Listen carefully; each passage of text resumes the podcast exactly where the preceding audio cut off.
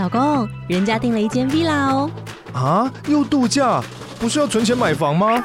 我是订了凤凰 villa。哇，竟然有千平花园，十五项休闲公社，回家就像度假哎！而且花园比房子还要大呢。还有我最爱的游泳池，耶！龙大营建 villa 生活，十年防水保固，二至三房，零七三九八五五五五，凤凰 villa。FM Taiwan。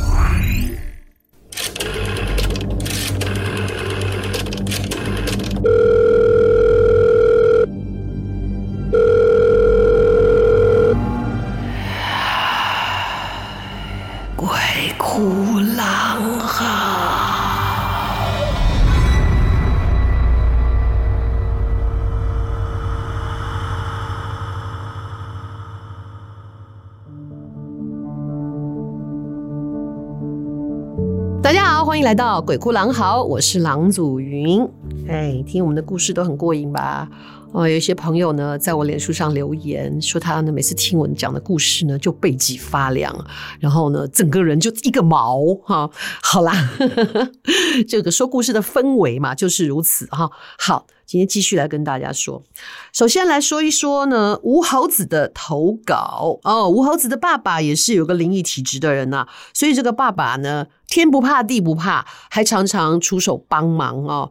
比方说，在高速公路上载过因为车祸救护车不够，然后呢，他就让这个伤者跟护理人员一起坐上他开的计程车，那护理人员还在后座按压呼吸器的情况。听说爸爸还有很多精彩的灵异故事。好，吴猴子有空的话也可以来跟大家投稿一下啊。那我们先谢谢。那这个故事是这样子：某一个秋天的清晨，秋天嘛，所以容易起雾，路况也不太好。缓慢的车速当中呢，吴猴子的爸爸就看到路边有人拦车了。拦车的是一个老太太。老太太上车以后，跟他爸爸说要往石门水库的方向走。可是才走没几分钟。发现前方呢，因为有车祸封锁了道路，这个热心的吴爸爸就下车问警察发生什么事啦。警察拿着手电筒在附近的草丛里面在找，说呢，因为车祸有人丧命，但是呢，这个撞击得很厉害，所以尸块四散各处啊，所以要把找回来。但是这个有灵异体质又天不怕地不怕的吴爸爸就跟警察说。我也来帮忙哦，加快速度，这样的话尽快通车，我就可以赶快把我的客人载到目的地。然后啊，这吴爸爸就开始找了，找着找着，发现一条腿。警察跟爸爸说：“啊、就请他把这条腿放在呢他们在寻找大体的这个白布上。然后呢，他这个吴爸爸把这个腿啊放回这个已经呢有一些四分五裂的这个大体哦上面，就突然间看了一眼。”就看到这一位往生者怎么有点眼熟啊？这不就是刚刚上车的那位老太太吗？啊啊啊啊啊！是还在车上吗？当然，后来回到车上，老太太不见了。他爸爸想一想啊，才知道原来这位老太太希望吴爸爸能够帮他找到自己出事的场所，让大家可以找到他四散分散的这一个身体，然后。也可以让他的家人赶紧为他招魂哦，让他哦魂归该去的地方。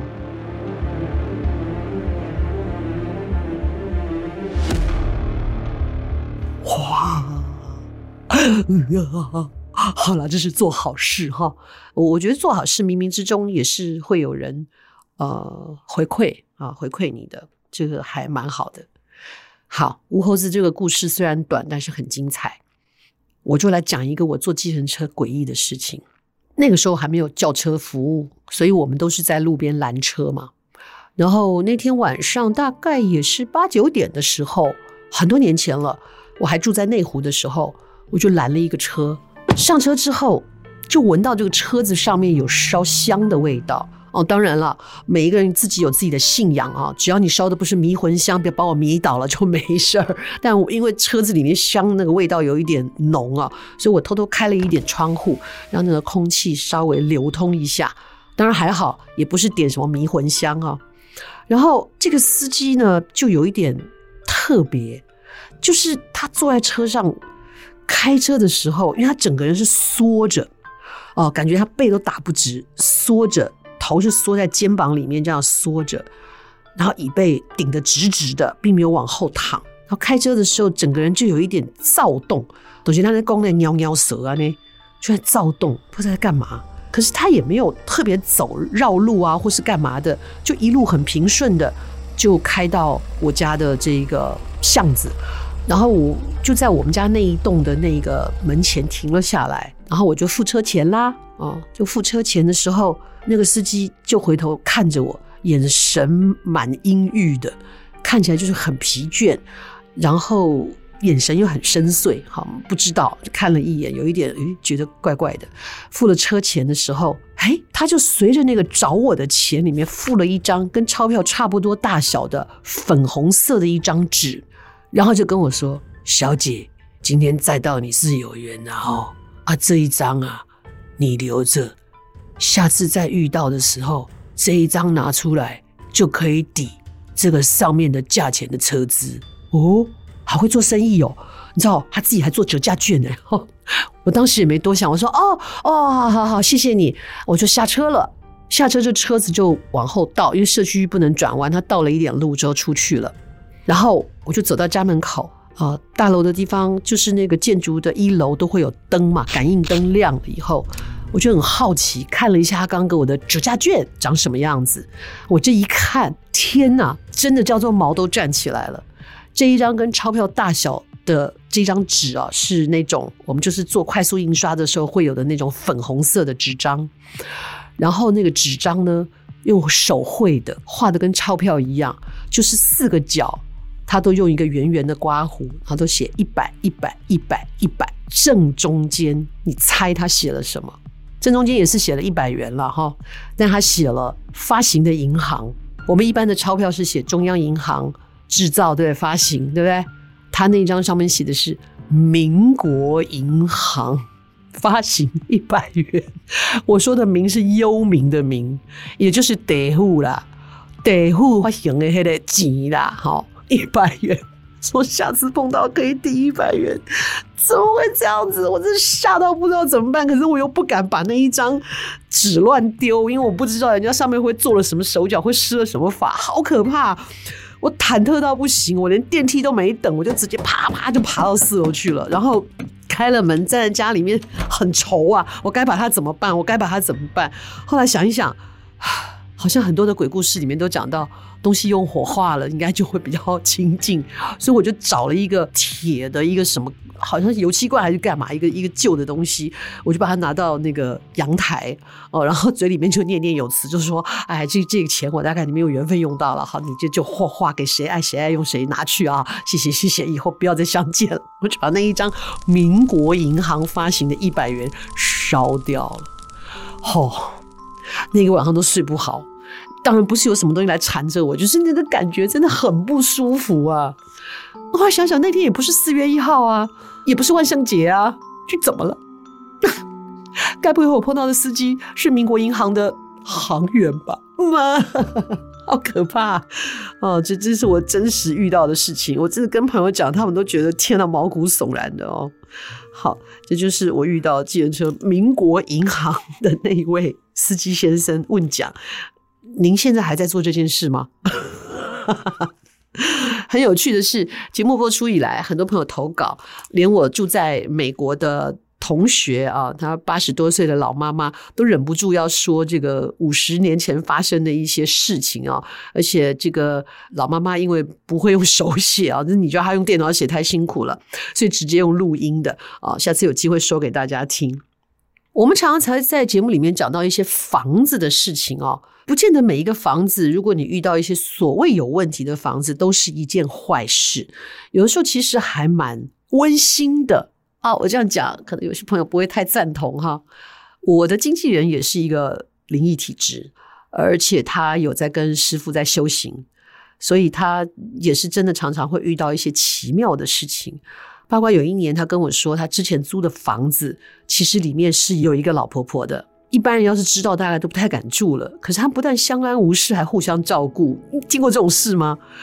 他租的那个房子就是那种比较老的，他也说不上是一个透天厝，就是说他一楼进去，然后他有一个二楼哈，二楼的比较小一点点，大概也是借一半吧，所以他二楼就当做他的房间啊，一楼就是客餐厅啊，他一个人住也还挺舒服的，房子老了一点，但是收拾得很好，然后住着住着他就开始觉得有点奇怪，比方说最明显的事情，他要是。从他的一楼的这个客餐厅往二楼走，没有关灯的话，他在下来的时候，客厅的灯是关着的。要不然呢，就是他离开二楼往一楼去的时候，再回去，二楼的灯又被关了。起初他还觉得，嗯，这是我的错觉吗？后来他就开始注意了，哎，的确是这样。只要他离开一个空间没有关灯，灯就被关掉。他就开始感应说，这个房子是不是有什么其他的一些灵体存在？结果有一次。似乎是要印证他心里所想的，他急急忙忙出门，他从二楼的房间下来，下了楼梯，噗噗噗就往门口跑，然后就来不及关灯，就他噗噗噗噗跑跑跑，跑到门口的时候，灯就突然灭了，而且还听到一个老婆婆声音很清晰的碎碎念：“哎呀，鬼点会嘛不鬼鬼呢，就怕死。”他才意识到说：“哎，真的，这个房子里面啊，房子的。”不知道是从前这个房东家里面的这个长辈呢，还是说是这个有一些什么什么你的保护灵在这里啊？但是他非常知道不是自己的保护灵，就是这个房子里面原来的长辈，想来也是一个非常节省啊，知道呢节约用电的一个老妈妈啊，老婆婆。所以就是这样，这个老婆婆还还会帮他关窗户。就是下雨了，窗户没关，他还会帮他关窗户，算是一个非常好的一个老太太。所以他们相安无事。那偶尔呢，他闲着无聊，他也会对着空中说：“阿妈阿妈，阿丽娜，我会讲下面，你给阿公，我带你准备。”所以他在那住了一段时间，倒是跟这个房子里面的这位老婆婆相处得挺好的，想来也挺温馨的啊、哦。老婆婆看她一个女孩子一个人住在那里，另外呢是。我在十年前在岭角哈，就是那个山岭的岭，脚丫的脚，以前有讲过这个地方啊。我在那边也是，他的房子之前有介绍过这个房子，他房子有一进门有两个耳房，就是一左一右都有个房间，比较小的房间。然后当然我一开始就知道这个房子，因为年久失修，总是会有一些特殊，而且这房子也因为年久失修，它的这个。天花板哦，天花顶就是二楼的地板，一楼的天花板就是那个隔层啊，其实已经快要坏掉了。据说是有剧组来拍戏的时候，经过原家主的同意，他们把二楼的这个楼板有做过强化哦，强固，所以才能上去。那其实我们在拍摄当中有很多的工作是真的，一般的观众朋友不太理解的，比方说场务。要做什么呢？常务很忙的，他们要负责抬机器、推机器，上下很多拍摄很重的器材啊、要帮所有的人订便当啊、很多很多的事情。然后，而且还有一件工作，就是说，如果我们在这个场地要常住一段时间的话，那像我们那个蔡家小洋楼，它又是一个已经没有人居住的地方，所以器械留在房子里面，门也不是真的锁。就很怕丢掉或者是有状况，那晚上其实会有一些工作人员留下来留守，会住在那里的哦，会住在那里的。我还记得我去的时候，有一天真的心血来潮，我就带着我的工作人员就上二楼去看看，你知道敏感嘛哈？然后我就上楼，我看了一样两个房间，跟我在中影遇到的情形非常的像。左边那个房间就是一个黑的黑团，右边那个房间就蛮 OK 的，然后我就。在右边那个房间看到呢，几乎在正中间摆了一个衣橱，那衣橱没有靠墙，就摆在屋子的几乎正中间。我看到那个衣橱的时候，我呼吸就一滞，就有点停住，然后我就觉得这个衣橱，嗯，有点不太好。但我真的不知道他为什么，他给我的感应就是这衣橱别碰它。所以我就跟我的工作人员讲，我说你呃去跟他们剧组的人说。如果要留守的话，不要睡左边那个房间，可以睡右边那个房间。但无论如何，不要去碰那个衣橱。然后我就赶快下楼了。但是呢，有一件事情很可爱，就无意间我就发现左边那个耳房楼下左边那个耳房里面，常常会看到一个阿公，双手负在后面，然后会在我们剧组的这个附近走来走去。因为他的那个房间后面还有个门，那个门打开就是通厨房，所以他常常就在厨房啊那个房间那里徘徊啊，菜独咪啊，行行嘞啊，等去房间看看啦。哦，所以有一次导演跟我说，他说：“哎，你要从这个房间走出来。那个房间因为我们没有用，所以里面原本就是他一些比较呃杂乱的东西，有破掉的玻璃啊，什么什么。进去的时候，他们跟我说：‘郎姐，你要小心啊，地上有玻璃。’然后我就跟他们说：‘哎，如果不要从这里出来，我更不想进来。’他们就问我怎么了，我就说：‘嗯，阿公还在这里休息啊。’哎呦，我的天哪！他其实就是这个房子的老主人吧？嗯，没有恶意。”他就是一直在很怕我们碰把他的房子碰坏了，那他又觉得很有意思，所以他就在旁边晃来晃去看来看去，但是他的范围都不太拖出那个房间跟厨房后面几个位置啊，所以不见得都是一些会让人害怕的啊，蛮有趣的。这就是在那边拍了三个多月，快四个月，最大的收获就是收养了一只狗。这狗在我们家十年了，今年十二岁。原先收养它的时候。皮包骨啊，虽然很帅哈，皮包骨，现在在我们家 找不到什么叫骨头这种事情了哈，圆嘟嘟的一坨。好，这这个是跟房子相关的一些事情啊，刚好呼应到了今天的投稿哈，就是从两个计程车的故事跟大家一起提到有两个房子的事情。接下来我们还会陆陆续续把这个听众朋友们的投稿在节目当中跟大家来叙述，也希望大家能够。